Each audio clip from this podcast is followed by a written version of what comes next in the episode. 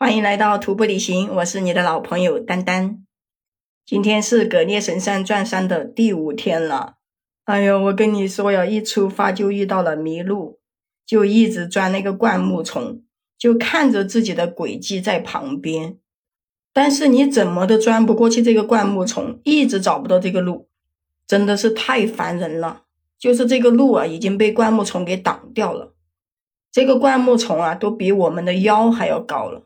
又特别的密集，就是你往前走一步吧，它还能挂住你这个包或者是衣服，把你拉倒退回来，然后你又要重新找一个地方钻过去，就这么一点点路，差不多几十米吧，我们就走了一个多小时才走出来。等走出这个灌木丛啊，体力都已经消耗完了，好不容易才走到这个大路上，然后就开始往山脊上走。山脊上有一条很宽很宽的路。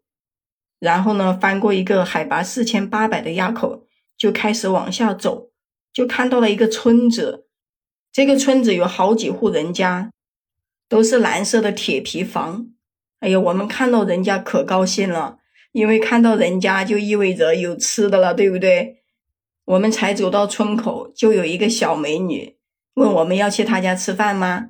我们说可以呀，就说让她给我们。随便炒几个菜，他们家有什么菜就炒什么，然后我们给他一点钱，他就说不要钱。这么远过来，就是说好不容易到他们这边都是客，说他们家呢也没多少好菜，就说随便煮几个菜招待我们。而且呢，他因为是在城里面读书，所以他会普通话。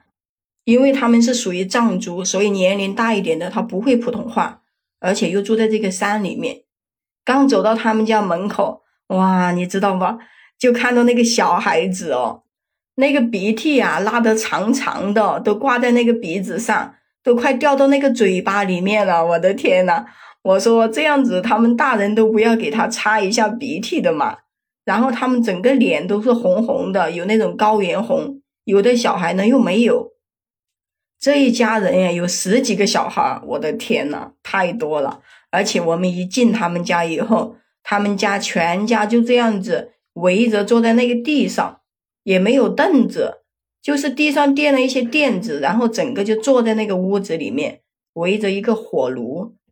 然后呢，我们也看了一下他们的房间，因为他们的房间其实你一眼都可以看得到，就是全部家人都睡在一个房间里面。挤着挤着的睡，就他也没有分什么大房间呀、小房间呀，反正就全部都整个在一个房间，也没有床，就是地上铺的有那种垫子，然后呢就直接那样子睡觉。其实这个我特别想搞笑，我们那几个队友呢就说，这全部都睡在一个房间里面，这个造娃的时候怎么办呢？还有就是你说全家大大小小的住在一起。有时候你换个衣服啊什么的，不会特别的不方便吗？又没有一个帘子什么的，哎，反正是有点搞不懂吧。我们就在院子里面跟那些小孩子玩，那个小美女就去给我们做饭，也不知道怎么回事，反正做饭就是那个小美女自己一个人做，那些大人呢就看着她做，也不帮忙，就是洗菜都不帮忙，就她一个人做，啊，我们看着挺过意不去的。他就说不用，他一个人做就好了。说他们这边就这样子的，那我们后面也没管。然后他就给我们炒了三个菜，一个青椒土豆丝，这个土豆丝里面还放了一点牦牛肉，还有一个青菜，然后就是一个炒辣椒。哇，这三个菜，然后三个菜呢炒的是还可以，都是用那种特别大的锅给你装。一个菜呀，我估计可以打出来好几份那么多。我们几个人吃了半天也没吃完一半，就土豆丝跟辣椒被我们给吃了，还有青菜。那个牦牛肉呢，几个人差不多就尝了一块儿就吃不下去了，因为那个牦牛肉没有熟。你像这边本来就高海拔，一般煮饭都煮不熟，都要用高压锅。然后他这个牦牛肉就这么炒了一下，我们根本就嚼不烂。所以呢，也没怎么吃，感觉还挺不好意思的，把人家这个牦牛肉给浪费了。吃完饭以后呢，我们跟他全家一起拍了一个照，哎呀，来了一个大合影。他们家的人太多了，有十几个人。就那个小孩子都在我们前面站了一大排。不过虽然说他不要我们的钱，最后我们也还是给了他两百块钱。而且这里的村民真的好淳朴啊，也很善良。就是你每见到一个小孩子或者是大人的时候，他都会跟你说一句“扎西德勒”。特别是看到那些小孩子追着自己一直叫“扎西德勒，扎西德勒”的时候，哇，这个时候真的特别感动，感觉这些小孩子太懂事了。